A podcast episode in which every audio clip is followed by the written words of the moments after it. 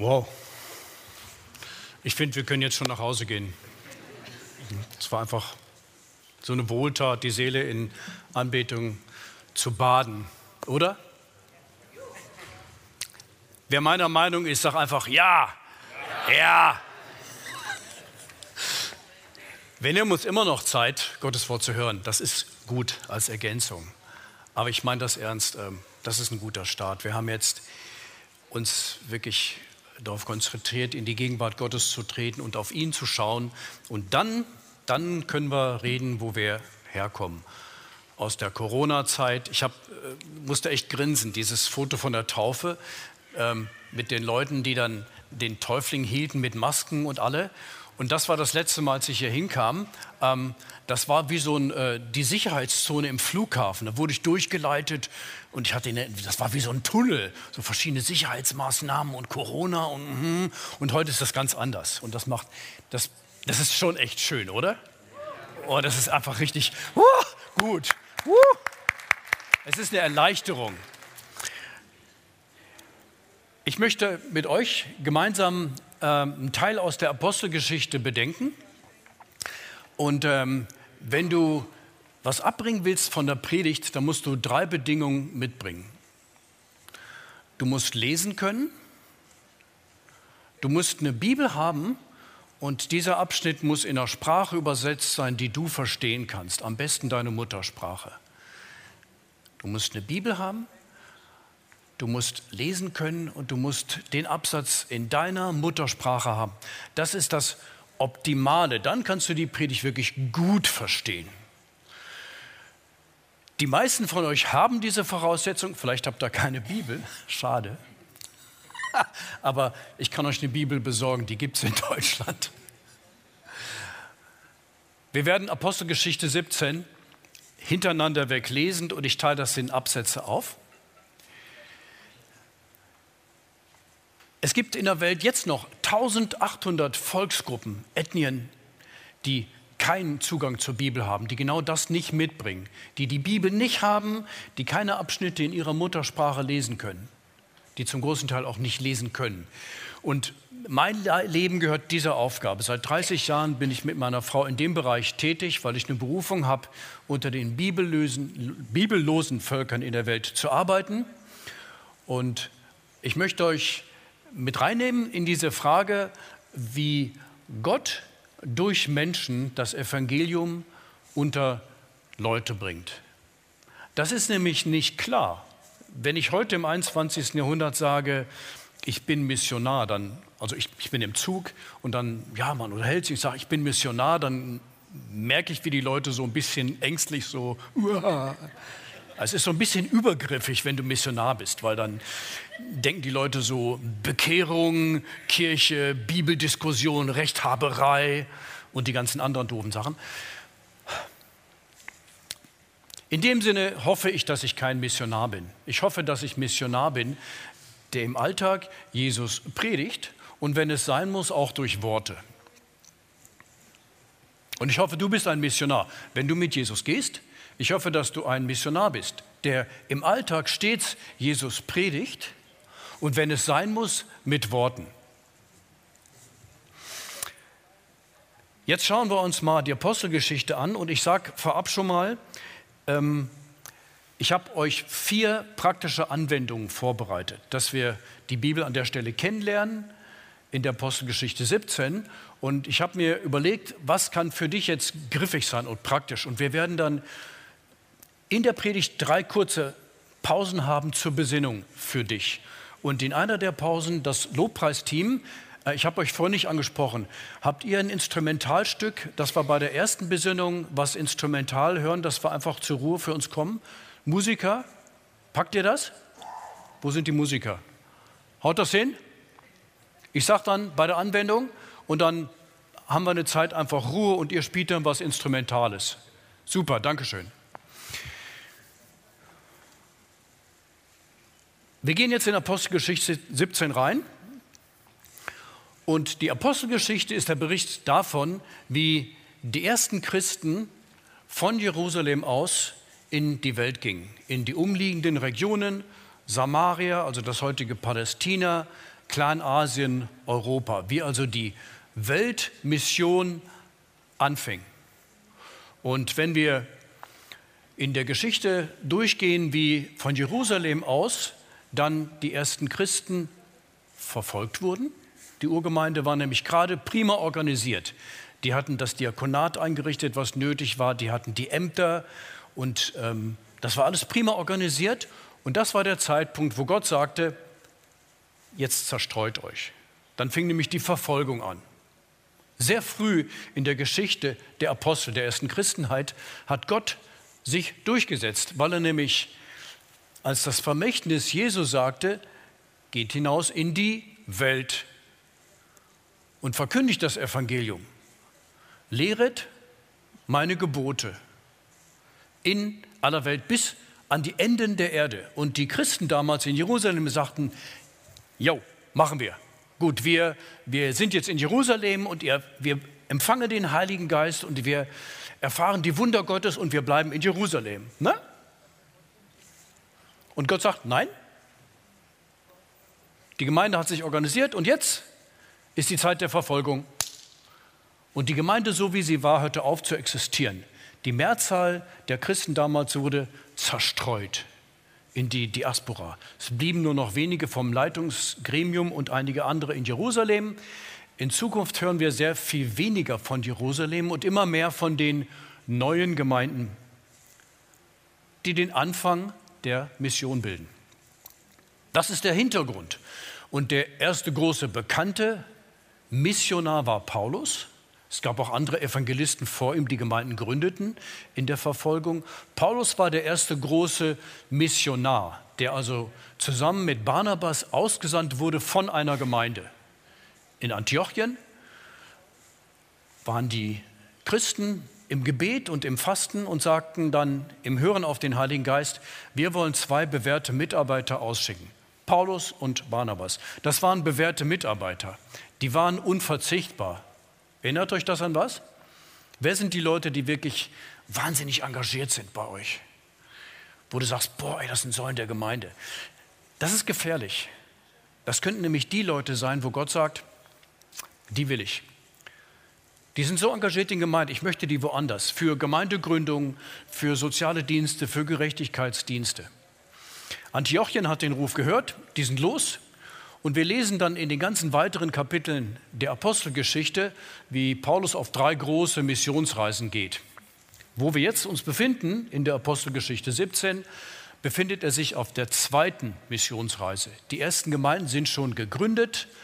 Es hat schon die ersten großen Treffen gegeben, wo Petrus und Paulus und Barnabas sich durchgesetzt haben, dass die Christen nicht mehr unter dem Gesetz stehen, sondern in der Freiheit des Geistes. Denn die Botschaft von Jesus kam jetzt auch zu den Heiden. Es war nicht mehr nur für die Juden, sondern es war auch für die Heiden. Also ihr habt Glück. Ne? Jeder von euch, der in Deutschland aufgewachsen ist, ja aus Sicht der Torah erstmal Heide. Ne? Aber ihr habt Glück. Für euch gilt das Evangelium. Ihr könnt das ewige Leben bekommen ohne die Torah, ohne die 615, 612 Gebote zu halten. Ihr könnt zum ewigen Leben kommen und könnt Schuldvergebung erlangen, dieses weiße Blatt. All die Entwürfe, die du gemacht hast in deinem Leben, wenn du eine Zeit hast, wo du sagst, das taugt nicht. Heute ist der Tag. Du kannst mit genau dem, was dich wirklich wahnsinnig nervt, wenn du in dich selber schaust, wenn du so einen Tag hast heute, wo du sagst, das bringt es echt nicht. Die Woche war schwierig, und mein Leben ist an so vielen Stellen eigentlich in die Irre gelaufen. Es ist anders, als ich dachte. Dann ist heute ein guter Tag, genau das Jesus zu sagen. Jesus, ähm, ich komme nicht klar. Und das wollen wir jetzt hören, wie Paulus das erklärt, wie wir zu Gott kommen können, egal ob Jude oder Heide. Er war auf seiner Reise dann in Athen angekommen dem damaligen Zentrum der europäischen Philosophie und hielt sich dann einige Tage dort auf. Er wartete auf seine beiden Assistenten und guckte sich um in Athen. Er interessierte sich nämlich für die Kultur der Athener. Und das machen wir Missionare auch. In jedem Einsatzland, in dem wir uns aushalten, aushalten, in dem wir uns aufhalten, wollen wir auskundschaften, wie ist eigentlich die Zielkultur. Als ich wusste, ich gehe ein Jahr nach Lissabon, nach Portugal, habe ich angefangen, über Portugal zu lesen. Und dann haben wir uns intensiv mit der Kultur beschäftigt. Portugiesisch gelernt. In Mosambik haben wir uns ausführlich mit der Kultur der Bantu beschäftigt, also der Volksgruppen, die dort leben, mit der Kolonialgeschichte der Portugiesen, mit der Landschaft, den Sprachen, der Kultur, dem Essen, all das, was man so Kultur nennt, damit wir tatsächlich die Menschen verstehen, denen wir das Evangelium bringen. Und das macht Paulus auch. Er guckt sich um. Er hat auch vorher einiges gelesen an Philosophie. Paulus war ja ein Gelehrter, ein Theologe, ein Pharisäer. Und dann guckt er sich um und stellt fest, dass es in Athen über 300 Götzenbilder gibt. Also tatsächlich ähm, Steinbilder, Marmor, Holzbilder von lauter kleinen Götterchen, lauter kleine Götterchen. Ganz Athen ist voll. Könnt ihr heute noch sehen, diese ganzen Säulen und so. Das sind alles Reste von tatsächlichen Tempeln, wo Leute angebetet haben. Und das macht ihn sauer. Also auf Lutherdeutsch, das empörte ihn. Naja, also Paulus war stinksauer. Denn wenn du Gott kennst und siehst, wie andere Menschen dann Götzen nachhängen, das ist richtig elend. Wenn du Gott kennengelernt hast, er hat alles, was du brauchst. Er hat die Fülle für dich und er meint dich ja mit seiner Liebe. Er kennt dich bei Namen. Ein Götze kennt dich nicht. Ein Götze schert sich nicht darum, was du brauchst. Egal. Welche Götzen? In Athen schon mal diese reichlich 300. In Mosambik haben wir es viel mit Zauberei und Ahnenopfer zu tun. Und in Deutschland? Was sind die Götzen in Deutschland? Hm? Klima. Klima? Meine ersten beiden Götzen, die ich feststelle in Deutschland, sind Angst und Geldgier. Beide sind versteckt hinter viel Rationalisierung. Wir können uns gern darüber unterhalten, wie in der deutschen Kultur die tiefe Angst und die Geldgier sich versteckt hinter Gründen. Können wir uns gern darüber unterhalten. Übrigens ähm, gibt es gleich hier ein Mikro. Ich werde tatsächlich eine Dreiviertelstunde lang erzählen. Ähm, fühlt euch frei, zwischendurch auf Toilette zu gehen ähm, oder zu Boden zu sinken. Aber ich habe sehr, sehr gerne, wenn Leute mich unterbrechen. Es gibt gleich hier, hier ein Mikro oder wo kriegen die? Genau, Nico hat ein Mikro und ähm, geht jederzeit dahin und geht auf das ein, was ich sage. Ideen, Kritik, Begeisterung soll direkt zu mir kommen. Und ich brauche von euch, euch Rückmeldung. Nach 21 Jahren Afrika ist es sehr anstrengend für mich, in eine Richtung zu reden. Also wenn immer du das Gefühl hast, ja yeah, oder nee oder hm, dann sag das. Ja, mir, mir hilft das. Ich werde dann, ich komme da mehr in Schwung. Alles gut. So.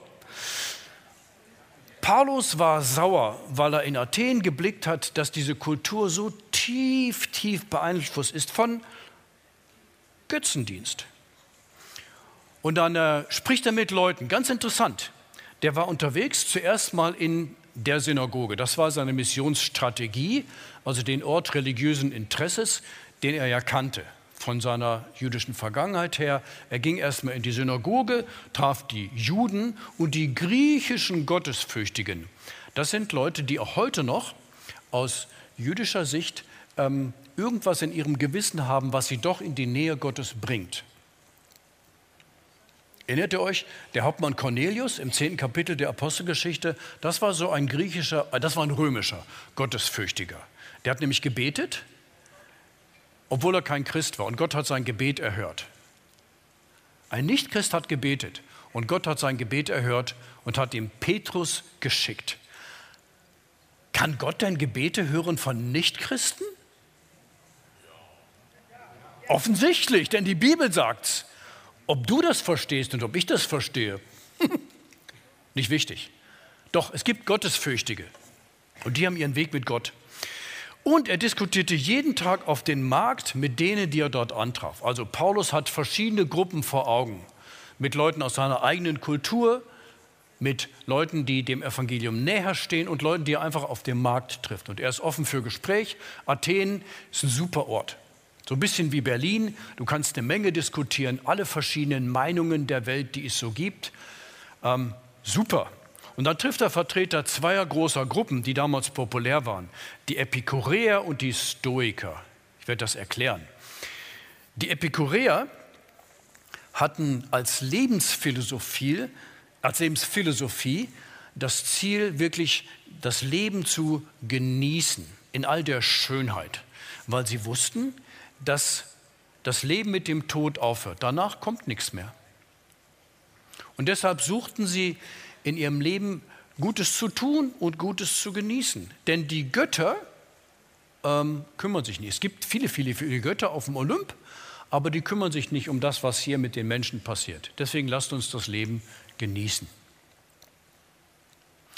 Und die Stoiker waren diejenigen, die sagten, guck, ähm, wir wollen auch zu einer Ausgeglichenheit kommen, aber wir begegnen Menschen, die sind so anders der ist so cholerisch und sie ist so melancholisch. Ähm, wie komme ich damit klar? Indem ich verstehe, was die Menschen bewegt. Ich reagiere gar nicht auf meinen Instinkt und ich haue gar nicht drauf, sondern ich versuche tief menschlich zu verstehen. Und wenn ihr euch so Lifehacks anguckt und so populäre Psychologie, ist der Stoizismus heute sehr stark, auch im christlichen Bereich, wo wir versuchen, zu verstehen und vorwegzunehmen, was treibt dich und was ist jetzt passiert und ich habe Verständnis und das ist richtig gut. Aber Paulus ist dagegen. Lasst uns mal hören, warum ist Paulus gegen die Philosophie der Epikureer und der Stoiker? Paulus sagt nämlich, ich verkündige euch das Evangelium von dem auferstandenen Jesus. Also die frohe Botschaft, ich habe eine Neuigkeit, die für euch richtig gut ist. Von dem auferstandenen Jesus. Jesus ist gestorben und auferstanden. Wer noch in der Ostern-Tradition lebt, das glauben wir. Es gibt eine Auferstehung der Toten. Und weil Jesus auferstanden ist, kannst du auferstehen. Was hindert dich, ewiges Leben zu haben? Deine Sünde. Ganz einfach. Es gibt ein Leben nach dem Tod. Das Leben nach dem Tod ist für dich da, wenn du deine Sünde vergeben bekommst. Ganz einfach. Und das war den Philosophen zu einfach. Und sie sagten, ja, interessant, komm doch nochmal, wir können noch mehr diskutieren, weil sie sagten, ähm, Du, wir, wir sprechen gerne. Die Athener, so sagt es uns die Apostelgeschichte in 17, äh, die Athener hörten gern Neues. Alles Neue fanden sie wirklich geil und wollten noch mehr sich darüber unterhalten. Und offen sein für Neues ist eigentlich richtig gut. Das ist eigentlich toll, wenn du offen bist. Du machst dich nicht einfach zu, du handelst nicht aus Vorurteil, du bist offen für Neues. Eigentlich richtig gut. Was ist nicht gut? Das hören wir in der vierten Anwendung. Wir sind jetzt ja noch im ersten Teil. In der vierten Anwendung möchte ich euch sagen, was ist das Problem mit Offenheit für Neues. Für jetzt gehen wir mal mit Paulus weiter und sagen, was meint er damit, dass wir in Jesus ewiges Leben haben können? Er sagt, so wie du lebst, kannst du nicht Gott gefallen. Egal wie, wie gut du bist, du bist angesehen in der Gesellschaft, du tust Gutes. Ist egal. Oder du tust Schlechtes. Vielleicht weißt du im Inneren, dass du ein Dreckskerl bist, nur die anderen sehen es nicht. Vielleicht wissen es die anderen sogar. Aber egal, die guten Menschen und die schlechten Menschen und dieser ganze Mittelbereich, du kannst Gott nicht gefallen, auch so wie du lebst in der christlichen Gemeinde, in christlichen Aktivitäten. Gott schaut dich an und sagt, da ist Sünde in deinem Leben. Wo willst du hin? Hier ist das Angebot. Wenn du Schuld hast, in deinem Herzen, ich sehe das nicht, ich, ich habe nicht eine Gabe, die mir sagt, du bist von Schuld beladen. Wenn du Schuld hast, die dich drückt, dann kannst du zu Jesus kommen und sagen, es tut mir leid. Es tut mir leid, Jesus, bitte vergib mir. Das vom Schredder, was wir gehört haben. Das kannst du heute. Vielleicht ist da eine Schuld, die schon Jahre zurückliegt, wo keiner was von weiß. Und das gilt für deine Schuld, wenn du Dreck am Stecken hast. Dann kannst du heute Vergebung erlangen für alles. Alles, was du getan hast, kann Jesus vergeben. Und ich lade dich ein, denen zu vergeben, die Schlechtes an dir getan haben. Und das geht jetzt auf eine andere Ebene. Wenn du bereit bist, von Gott Vergebung zu erlangen, wie ist es mit deiner Vergebung für den anderen, der dir Schlechtes gemacht hat? Er hat dich so wehgetan, dass es dafür keine Entschuldigung gibt. Das passiert nämlich. Wir können nicht wie die Stoiker irgendwie eine Erklärung finden, sondern es gibt Schweinereien im menschlichen Zusammenleben und da gibt es keine Entschuldigung mehr. Wenn du das Vaterunser kennst und vergib uns, wie wir auch vergeben unseren Schuldigern, und vergib uns unsere Schuld, wie auch wir vergeben unseren Schuldigern. Heißt auf Normaldeutsch, ähm, Gott, ich brauche deine Vergebung. Und äh, ich habe allen vergeben, die mir übel getan haben. Wirklich jetzt? Das ist aber ernst. Gott sagt nämlich, äh, mein Lieber, ich, ich kann dir nicht vergeben. Du hast in deinem Herzen noch Sachen von vor 38 Jahren. Die erzählst du dann genauso, als ob es letzte Woche passiert wäre. Da ist was in deinem Herzen so angefressen, dass es in deinem Leben Macht hat. Und die Jüngeren unter uns, macht euch drauf gefasst. Es wird Leute geben in eurem Leben, die euch mies behandeln. Versucht auf jeden Fall das zu verstehen, gut. Aber ihr werdet an einen Punkt kommen, wo ihr menschlich das gar nicht mehr verstehen oder vergeben könnt. Und die Einladung ist, damit zu Gott zu gehen, zu sagen, Gott, ich kann ihr nicht mal vergeben, bitte hilf mir zu vergeben. Und dann ist die Einladung heute Morgen für dich, dass du um Vergebung nicht länger bittest für den und die, sondern dass du vergibst. Versteht ihr den Unterschied? Es ist eins, wenn ich sage, Gott bitte vergib ihm dafür, dass er das. Einfache Geschichte. Es ist was ganz anderes, wenn du sagst, Gott, ich vergebe dem mm, Name dafür, dass er mm, getan hat. Als ich das versucht habe mit brutalen Sachen, habe ich eine Viertelstunde gebraucht und der Schweiß stand mir auf der Stirn, weil es so schwierig war, wirklich zu vergeben. Jetzt kommt die erste Anwendung. Weiß nicht, ist die, ist die Musik bereit? Könnt ihr kommen? Ich lade euch jetzt alle ein, ich lade dich ein, dir diese Frage zu stellen. Gibt es unvergebene Schuld in meinem Leben? Gibt es unvergebene Schuld in meinem Leben? Und das geht in beide Richtungen. Das kann sein, du hast Dreck am Stecken, sag es Gott.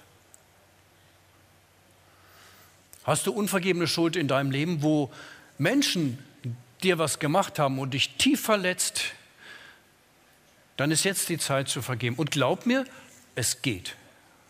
Ich weiß nicht, wie viele Jahre du das mit dir rumträgst, aber ich verspreche dir, wenn du das jetzt Gott bringst, heute Morgen, er wird dir helfen, dass du Vergebung erlangst und dass du Vergebung aussprichst. Ich habe die armen Musiker so überrascht, die müssen jetzt erstmal das checken. Kein Problem. Fangt doch schon mal an für euch. Und wenn ihr eine Bibel habt, nehmt euch schöne Verse aus der Bibel, die euch daran erinnern. 1. Johannes 1,9. Wenn wir unsere Schuld bekennen, dann ist er gnädig und gerecht, dass er uns unsere Schuld vergibt. Andere Verse, von denen du weißt, das sagt mir die Vergebung zu. Und dann bringt es vor Gott. Bring es für dich alleine vor Gott. Wenn du Hilfe brauchst, wende dich an jemanden, dem du vertraust. Ich stehe nachher auch zur Verfügung. Es ist immer gut, wenn du das alleine für dich nicht meinst zu schaffen, wende dich nicht jemand anders, der kann dir helfen, mit deiner Schuld zu Jesus zu kommen. Wir gehen jetzt in die Stille und hören die Musik, dass sie uns hilft, dass wir zur Vergebung kommen.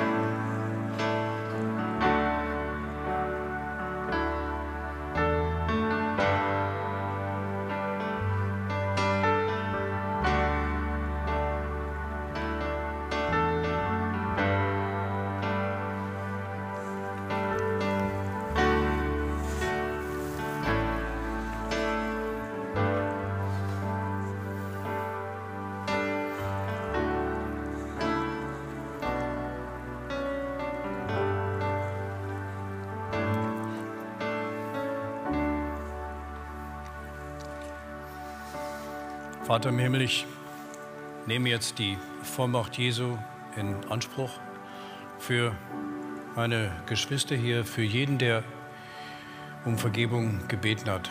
Ich spreche über dir die Vergebung aus, die das Blut Jesu dir garantiert.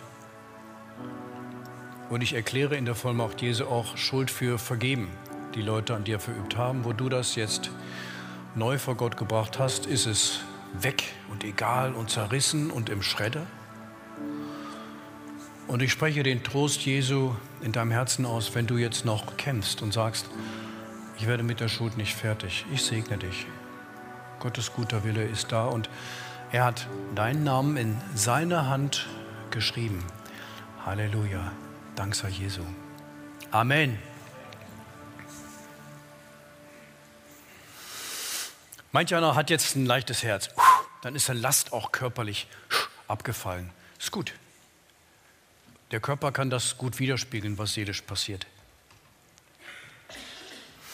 Und dann geht Paulus mit den Athenern mit, die gerne was Neues hören und stellt sich mitten auf den Areopag, also einen öffentlichen Platz, heute würde man sagen Forum, äh, vielleicht eine Talkshow oder ein Podcast mit sehr vielen Hörern und sagt, also ihr Leute seid schon klasse, ihr seid außergewöhnlich religiös.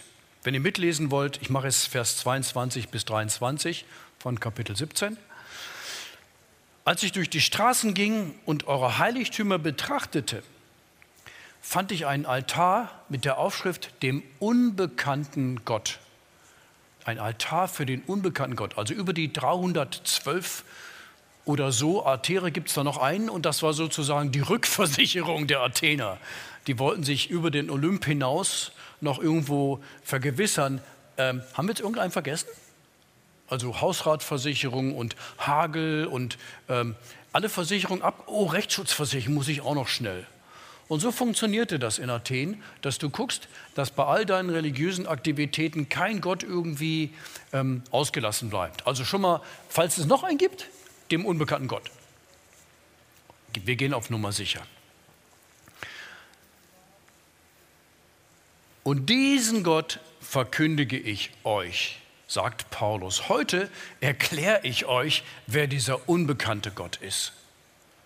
Denn Paulus war überzeugt, dass es auch in dieser heidnischen Kultur Athens einen Ansatzpunkt gibt für das Evangelium. Dafür, dass Jesus der Sohn Gottes ist, der auferstanden ist und dir ewiges Leben geben will, gibt es auch in unserer Kultur, in jeder Kultur der Welt einen Ansatzpunkt. Und weil wir das glaubten, sind wir nach Mosambik und haben gesagt, da gibt es Ansatzpunkte in all den verschiedenen Kulturen. Wir gehen davon aus, dass es in Mosambik so 34, 35 verschiedene Völker gibt mit ihrer jeweiligen Kultur. Und dann haben wir angefangen, unter den Goni zu arbeiten, die uns schon länger kennen, wissen, dass wir jetzt dann zwölf Jahre in der Bibelübersetzung für die Ngoni gearbeitet haben. Und dann macht es irrsinnig Spaß, die Kultur kennenzulernen. Und manches war für uns eher fremd. Ähm, und manches war den Goni sehr bekannt, was in der Bibel vorkommt. Kennt ihr den Begriff Leviratsehe?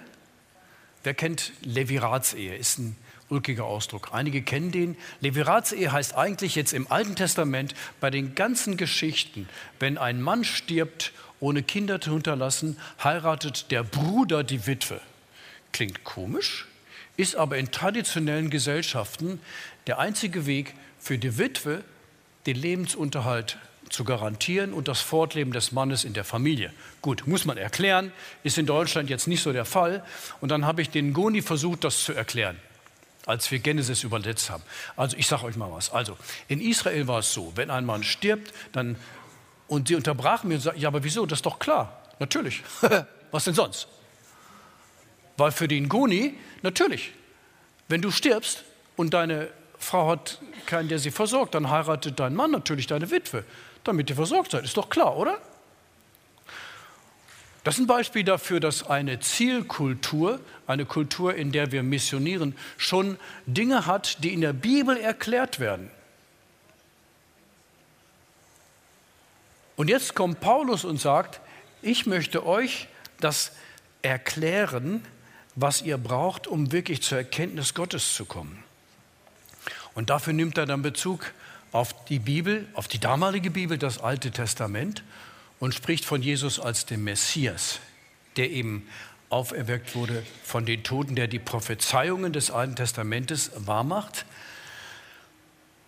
Und als wir übersetzten, wussten wir, dass die Ngoni zu 100 Prozent Moslem sind. Also es gab damals vier Christen unter den Ngoni. Alle anderen waren Moslems und ein Ngoni versteht sich auch traditionell als ein Moslem. Und dann hatten wir Genesis übersetzt, also das erste Buch Mose, und ich ging in die Dörfer, um diese, diesen Erstausdruck zu verteilen. Und der jeweilige Schehe, das ist der Moscheevorsteher im Dorf, stand dann auf und sagte, also Moment mal, Moment mal, äh, du willst uns nur missionieren, ne? Das ist doch christlich, das Buch, was du da hast. Und ich sage, Papa, das ist die respektvolle Anrede, Papa, ähm, du kennst doch Musha und Bulahimu und Yoshupu. Haben wir das geschrieben? Das ist die Ngoni-Schreibweise für drei Gestalten des Alten Testamentes. Könnt ihr raten, wer? Musha?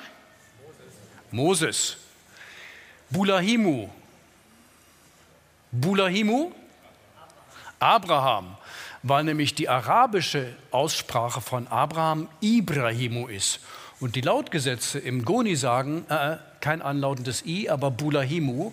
Und Yoshupu? Josef. Wiederum, wer Arabisch hört, Yusuf, für einen Goni Yushupu. Und ich sagte, Papa, ihr kennt doch Bulahimu und Musa und Yushupu. Ja, natürlich, ja, natürlich. Wir kennen doch den Koran.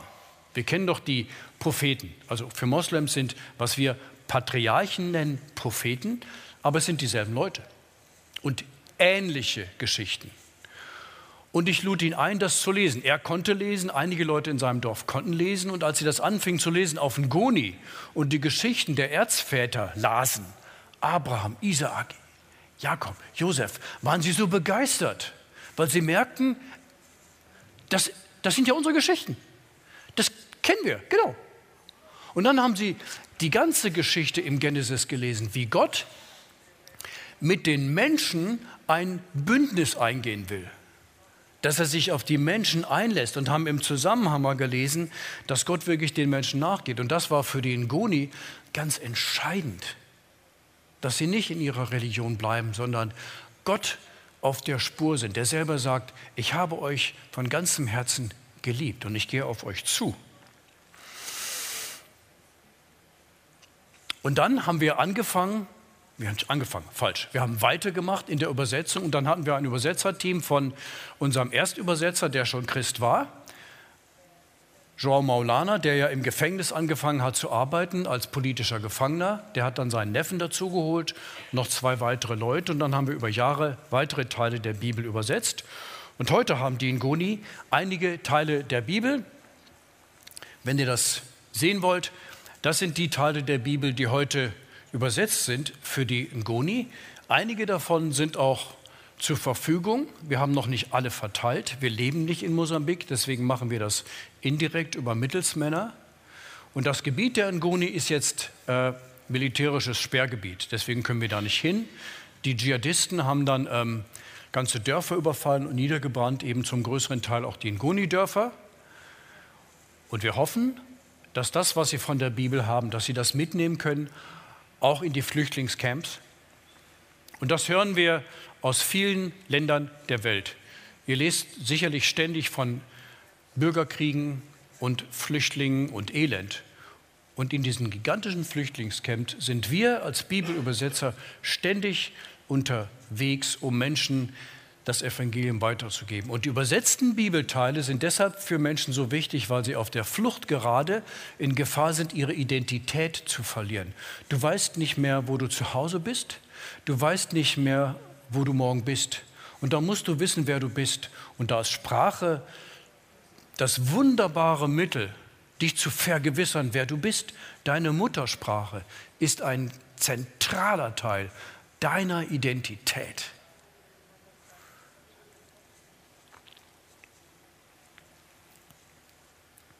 Alle Kulturen der Welt haben einen Anknüpfungspunkt für das Evangelium. Gott hat die Menschen geschaffen und hat die, yo, sag mal, Frage oder Idee. Ich mache mal Gebrauch von der Zwischenfrageoption. Wenn ihr die Bibel übersetzt, warum benutzt ihr denn viermal die gleiche Geschichte und macht euch die Mühe, alle Evangelien zu übersetzen? Hättet ja. ihr nicht Super. spannendere Bücher nehmen können? Super Frage, danke. Wie heißt du? Finn heiße ich. Ken? Finn. Finn. Danke, Finn. Also, warum übersetzen wir dann vier verschiedene Evangelien? Das kannst ja nicht die Geschichte erzählen und Schluss ist, weil die Geschichten, die Art der Darstellung Rücksicht darauf nimmt, wer sie hört. Also die Evangelien sind ja zuerst gehört worden und dann geschrieben. Und wenn sie für verschiedene Leute geschrieben wurden, dann ist das ganz spannend. Zum Beispiel, Matthäus richtet sich an Juden und Judenchristen. Und das siehst du sofort im ersten Kapitel, weil der Stammbaum Jesu entlang der jüdischen Tradition organisiert ist. Um die Juden, die jüdischen Leser einzuladen, ich möchte mit euch reden. Wir reden jetzt was von Bekanntem. Und dann zieht sich durch das Matthäusevangelium immer wieder der Bezug auf die alttestamentlichen Prophezeiungen über den Messias, den die Juden ja kannten. Das ist das Matthäusevangelium. Markus, ganz spannend. Markus stellt sehr in den Vordergrund, was Jesus gemacht hat, was er tat. Da gibt es auch Reden und auch Predigen, aber der Schwerpunkt ist, dass er für Leute, die tatkräftig die Welt verändern. Also stellt euch vor, das römische Imperium, Macht, Menschen und die wollten wissen, was macht denn dieser Jesus? Und das ist in Markus der Schwerpunkt. Lukas legt Wert darauf, das ist ja auch der Autor der Apostelgeschichte, dass er alle Quellen studiert. Er war ja kein Augenzeuge, ne? Hat alle Quellen studiert, hat Augenzeugen befragt und hat den Schwerpunkt in seinem Evangelium, dass er die historischen Details auch chronologisch ordnet. Das ist ein Schwerpunkt, sodass Leute, die sich jetzt für die Geschichte interessierten, wirklich nachblättern konnten. Wie ist der Zusammenhang und wie ist die Abfolge? Matthäus, Markus, Johannes sind ja Augenzeugen. Die haben mit Jesus gelebt, die haben es gesehen, Lukas nicht. Johannes wenn du so willst, ich nenne ihn den Mystiker. Wenn du mal das Evangelium des Johannes liest unter dem Gesichtspunkt, wie ist die Stimmung? Was ist er für ein Mensch? Er ist immer derjenige, der so die Stimmung des Augenblicks und das Ungesagte so versucht wiederzuspiegeln. Und das kommt auch in den Briefen des Johannes sehr schön raus, wo er nämlich dann im Alter sagt, meine Kinder, vertragt euch. Der ist so gemütvoll. Das ist überhaupt nicht so ein Typ wie Paulus, der so richtig diskutiert und Argumente. Nö. Johannes sagt, Kinder, vertragt euch. Und das spricht gewisse Leute mehr an, bis hin zur Offenbarung. Sehr mystisch, sehr prophetisch, sehr interessant. Ich verstehe die nicht ganz, aber ich finde die Offenbarung ungeheuer inspirierend. Und so ist Johannes. Also, vier verschiedene Texte mit verschiedenem Publikum im Sinn. Danke für die super Frage. Deshalb, und das ist eine super Überleitung dafür, dass alle Kulturen der Welt in einer bestimmten Weise angesprochen werden können. Die Schotten und die Deutschen und die Makur und die Ngoni sind verschieden, wie sie die Welt sehen, wie sie fühlen, ihre religiösen Traditionen, ihr Wertesystem. Da gibt es Überschneidungen und Unterschiede. Und das macht es spannend, verschiedene Evangelien zu übersetzen, zu gucken, wie ist die Reaktion. Und die Missionsgeschichte im 20. Jahrhundert bis heute hat ganz stark gelernt, dass wir einheimische Kulturen ernst nehmen. Und da gibt es jetzt diese zum Nachlesen, ich empfehle die immer noch seit Jahren, Jahren, zum Nachlesen Bücher von Don Richardson, die gibt es auch auf Deutsch, also Eternity in their Hearts, Ewigkeit in ihren Herzen. Fantastisch. Und selber Autor, Peace Child, das Friedenskind. Ich erzähle euch ganz schnell mal, worum es sich handelt. In Papua-Neuguinea ist die Missionarsfamilie und lernt in dieser Kultur, die fernab von der Zivilisation ist, dass die Kultur ganz stark darauf beruht, Blutrache und Kannibalismus. Heftig. Sie sind davon ausgenommen, weil sie als Fremdlinge unter dem Schutz der Dorfbevölkerung stehen, aber sie erleben, dass die jeweiligen Stämme oder Volksgruppen oder Clans sich bekriegen und dann sterben ein paar Leute. Damals gab es in Papua-Neuguinea noch viel weniger Maschinengewehre, deswegen haben Leute sich nur gegenseitig gekillt mit Speeren. Aber es war schon heftig. Und dann haben sie immer tiefer in der Kultur geforscht und haben übersetzt und übersetzt und es passierte nichts. Die Evangelien waren jetzt nur am Anfang in den ersten Kapiteln und die Leute waren nicht begeistert von Jesus. Von wem waren sie begeistert? Judas. Judas, du kennst es schon. Die Leute waren begeistert, die Sari oder Savi, die Savi, so hieß die Volksgruppe, waren begeistert von Judas. Das ist ein toller Typ. Der lebte drei Jahre mit Jesus zusammen und sie haben sich vertraut und am Ende war er dabei, wie Jesus getötet wurde. Boah, Judas ist schlau. Hä? Weil in der Kultur der Sadi und der umliegenden Völker es ganz wichtig war, dass du das Vertrauen der Leute gewinnst in dieser ständigen Fehde, wo es ständig Kriege gab oder Gemetzel zwischen den Dörfern. Es war wichtig, dass du Vertrauen schaffst. Und dann war es immer so ein Spiel zu gucken, wann ist die Zeit, den anderen zu verraten. Das ist eine Kultur. Das ist eine Kultur. Und was machst du dann als Missionar und Bibelübersetzer, wenn Judas der Held ist, aber nicht Christus? Was machst du? Und ich habe gestern nochmal nachgelesen, der Missionar Don Richardson hatte schon die Koffer gepackt und die waren schon bereit zu gehen. Und da gab es eine Abschiedszeremonie, wo die verfeindeten Clans zusammenkamen im Dorf und haben eine uralte Zeremonie gemacht, wo ein Dorfchef sein Kind, das war ein Säugling, ein Baby, dem anderen Dorfchef gegeben hat. und sie haben Frieden geschlossen. Und der Friede ist nur gültig, wenn ein Friedenskind übergeben wird. Dieses Kind wächst im anderen Dorf auf. Die Familie gibt das Kind auf und übereignet es dem anderen Dorf. Und solange das Kind lebt, ist Frieden. Boah.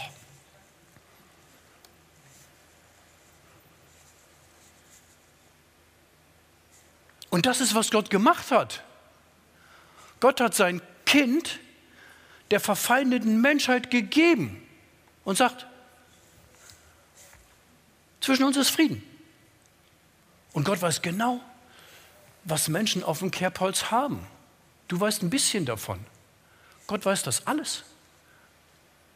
Und sagt, ich gebe dir mein Kind, ich gebe euch mein Kind, macht mit ihm, was ihr wollt. Und das haben die Menschen auch gemacht. Mhm.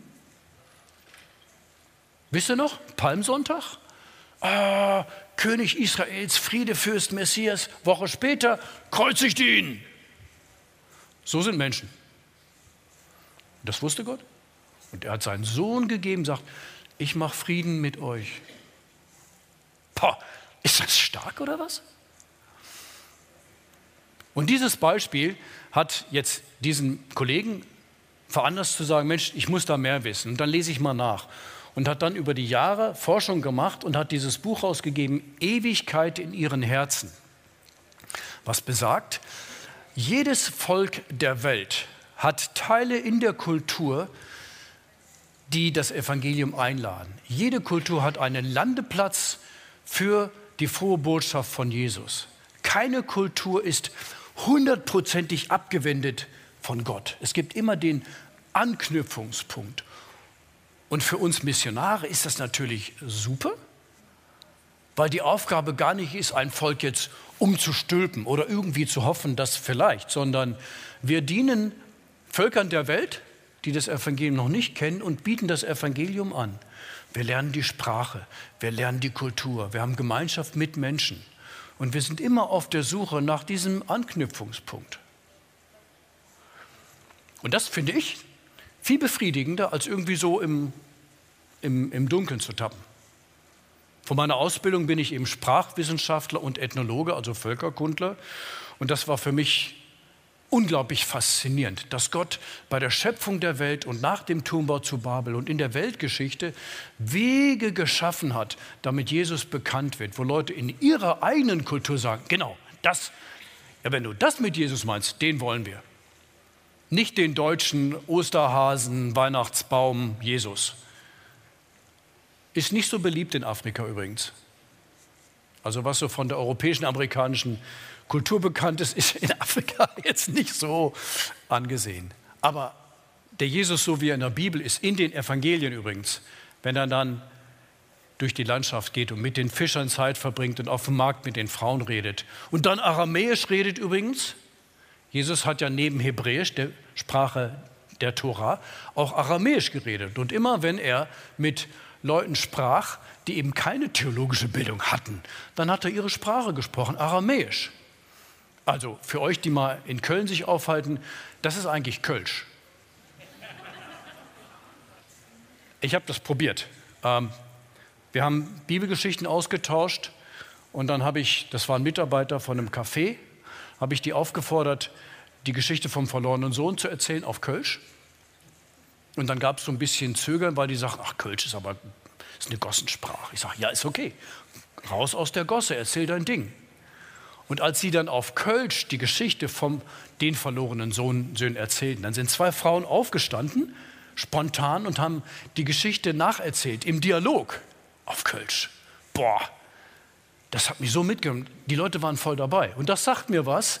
Wer unter euch noch Dialekt spricht, auf jeden Fall. Macht dein Ding. Gut. Und hört auf zu lachen, wenn Leute Dialekt reden. Das ist nicht lustig. Denn Dialekt ist manchmal und Sprache ist Ausdruck deiner Identität.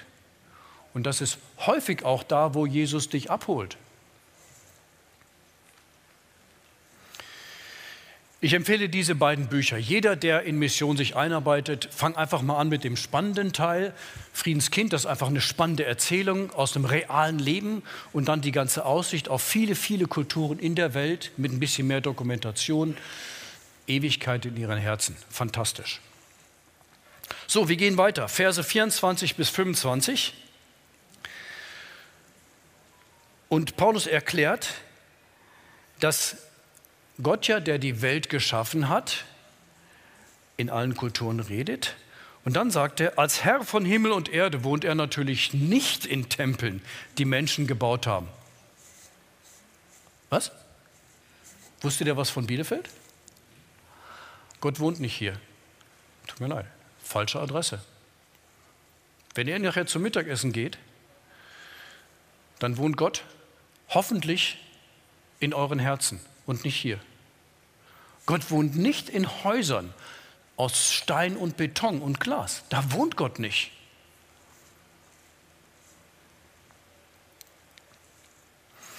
Er braucht auch keine Bedienung von Menschen, so als ob er noch etwas nötig hatte. Er meint natürlich jetzt den Tempeldienst und den Gottesdienst und die Opfer. Die Israeliten kannten das und Mosambikaner kennen das. Und ihr? Bist du aktiv im Gemeindedienst? Bist du aktiv im Gemeindedienst? Wann hatte ich das letzte Mal einen Verantwortlicher der Gemeinde angesprochen und gesagt, ich könnte mir vorstellen, dass du... Und das letzte, wann hast du dich das letzte Mal schlecht gefühlt, weil du nicht aktiv warst in der Gemeinde? Und die Gemeindeleitung kann mich gleich steinigen, ist in Ordnung, über das, was ich jetzt sage. Dass du aktiv bist in der Gemeinde, macht dich nicht bei Gott beliebt. Du gewinnst keine Gummipunkte bei Gott durch deine Aktivität.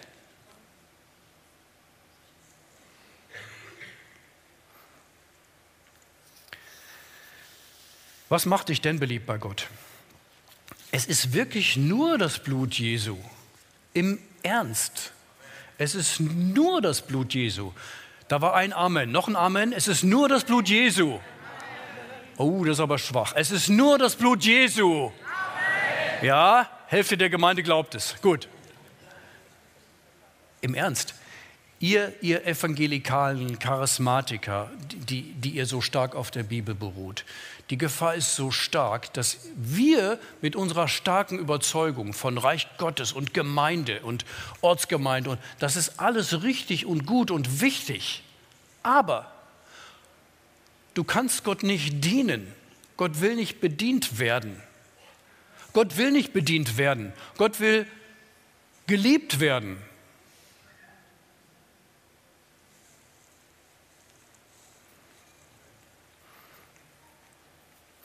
Deine Beziehung zu Gott lebt im stillen Kämmerlein. Du und Gott, ihr beide. Es ist gar nicht mein Auftrag, dich jetzt zu checken. Es ist nicht mein Auftrag, dir ein schlechtes Gewissen zu machen. Mein Auftrag ist, dich zu erinnern. Du und Jesus, wo, wo seid ihr miteinander unterwegs? Wenn du mit Jesus unterwegs bist, das weiß ich nicht. Wenn ihr unterwegs seid, wie, wie fühlst du dich, wenn du an Gott denkst? Wie ist deine, deine intime Zeit im Heiligen Geist? Würdest du sagen, dass du seit dem letzten Jahr gewachsen bist in der Beziehung zu Gott? Würdest du sagen, was du dir wünschst in der Beziehung? Würdest du sagen, ja, da gibt es Dinge, die, die wären wirklich gut in unserer Beziehung? Würdest du sagen, da gibt es Dinge, die stehen meiner Beziehung zu Gott im Weg? Zweite Anwendung.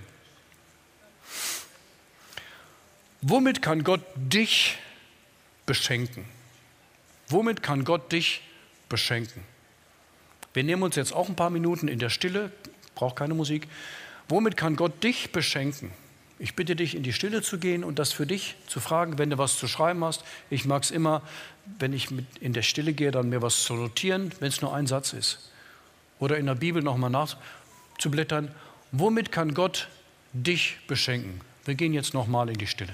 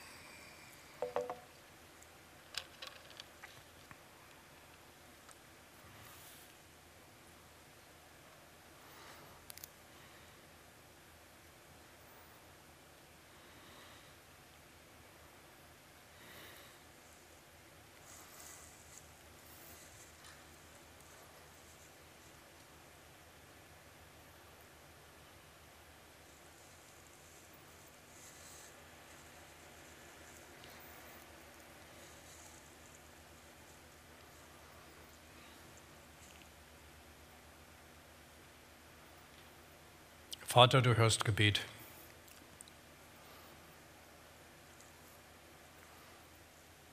Du empfängst uns mit offenen Armen. Das ist so gut. Ich stelle mich jetzt voll dahinter, was Geschwister gebetet haben. Ob das ein innerer Schrei war oder einfach ein Wunsch oder einfach resigniert. Ich stelle mich dahinter, dass du uns entgegenkommst mit deiner Liebe. Hör uns, geh uns nach, hilf uns, dass wir in dieser Intimität leben und wachsen können. Amen.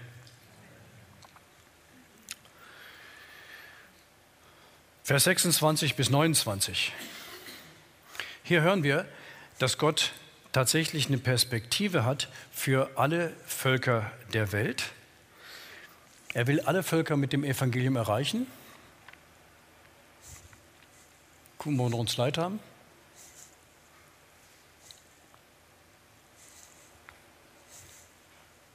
Gehen wir noch eins? Das ist die Perspektive Gottes von der Zeitenwende. Es gab zwei, es gibt eine Zeitenwende, das ist die Geburt Jesu. Also für Europäer ist das ja auch der Beginn der Zeitrechnung seit Kaiser Justinian. Das ist der Beginn der Zeitrechnung und es war die Zeitenwende, weil Gottes Bündnis mit den Menschen da tatsächlich mit dem Friedenskind auch in die sichtbare Welt hineinkam. Das war die Zeitenwende. Und die Zeitenwende wird in der Offenbarung geschrieben. Und sie sangen ein neues Lied, das sind die, die Ältesten, die vor dem Thron Gottes kommen und die kommen aus allen Völkern der Welt. Du bist würdig, sagen sie zu Gott auf dem Thron, das Buch zu nehmen, Jesus, und aufzutun seine Siegel. Und jetzt kommt, was Jesus getan hat in, in der Zeitenwende. Denn du bist geschlachtet und hast mit deinem Blut Menschen für Gott erkauft. Aus allen Stämmen und Sprachen und Völkern und Nationen. Alle. Zurzeit rechnen wir Linguisten mit 7116 verschiedenen Völkern. Nicht Ländern, aber Völkern gemessen an der Zahl der Sprachen. 7116. Kann sich ändern, auf jeden Fall sind es über 7100. Und hast sie unserem Gott zu einem Königreich und Priestern gemacht und sie werden herrschen auf Erden. Könige und Priester. Ich sehe da in den hinteren Reihen so ein paar Prinzen sitzen. Und ich sehe in den hinteren Reihen Prinzessinnen sitzen. Wow. Hallo, Königshaus. Wenn du mit Jesus gehst, dann bist du ein Königskind. Prinzen und Prinzessinnen. Hast du das schon mal gefühlt? Vielleicht nicht. Aber das sagt Gott. Wenn du erkauft bist mit dem Blut Jesu, dann bist du erkauft zu einem Königreich und zu Priestern. Und die sollen aus allen Völkern kommen, aus allen Völkern, ohne Ausnahme.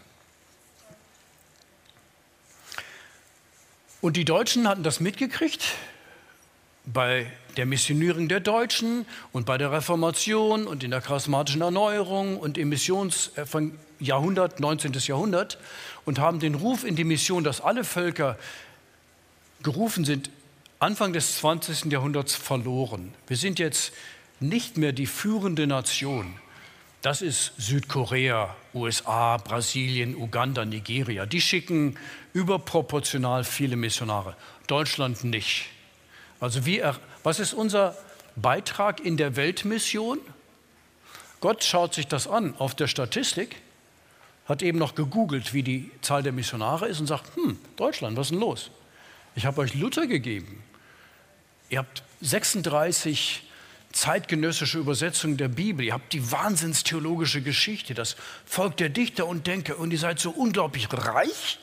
Wie kann es sein, dass ihr Deutschen so wenig beitragt in der Weltmission? Was ist denn das? Und dann sagt Gott, jetzt reicht's mir aber. Ich mache den Laden zu, oder was?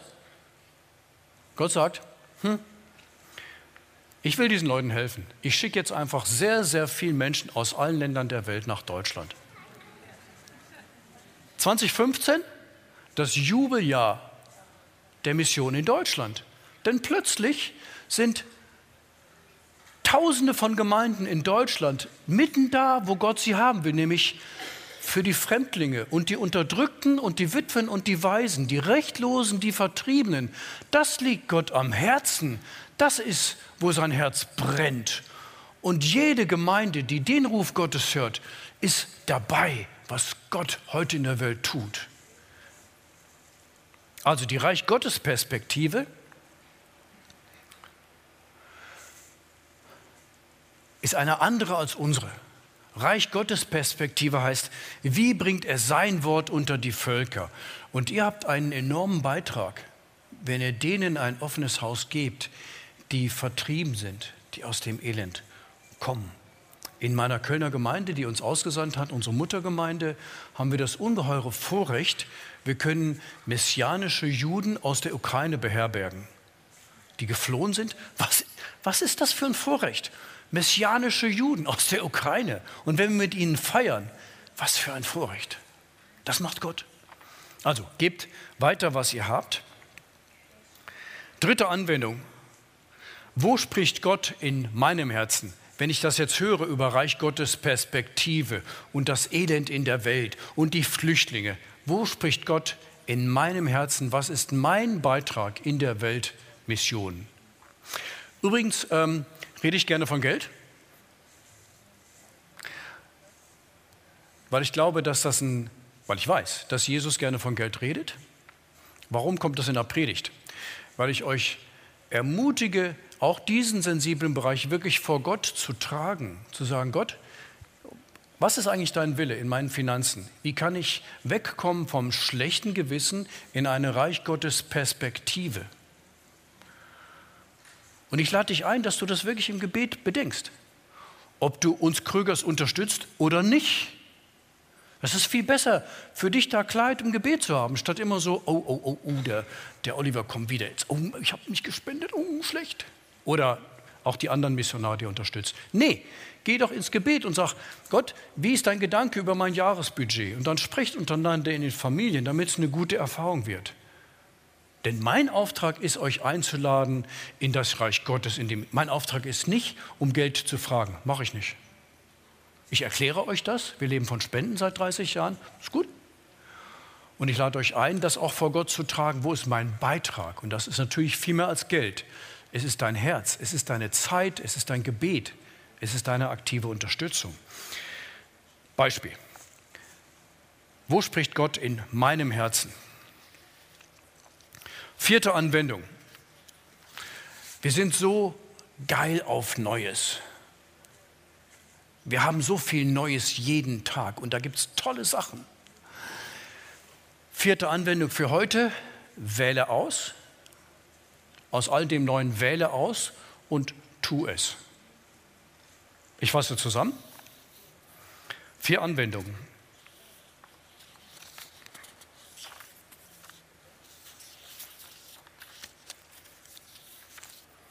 Habt ihr die zweite schon vergessen? Ich auch. Erste Anwendung.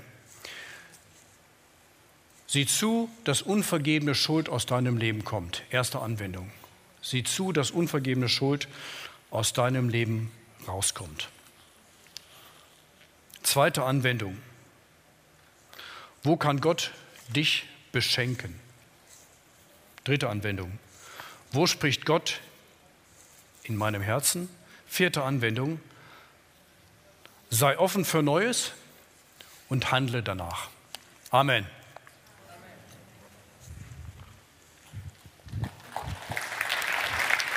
Amen.